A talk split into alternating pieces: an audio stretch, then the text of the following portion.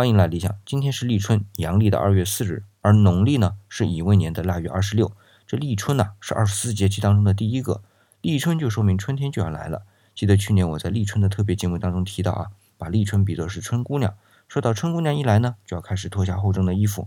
但是还有一句话叫春寒料峭，春天有时候也很冷，所以还要防寒保暖。那么今年我又要来聊什么呢？刚好今天和一些朋友在聊天啊。说到春天，虽然是气候比较宜人，但同时呢也比较宜物。花草生长就是宜物，那特别是花啊，到了春天绽放是非常漂亮的。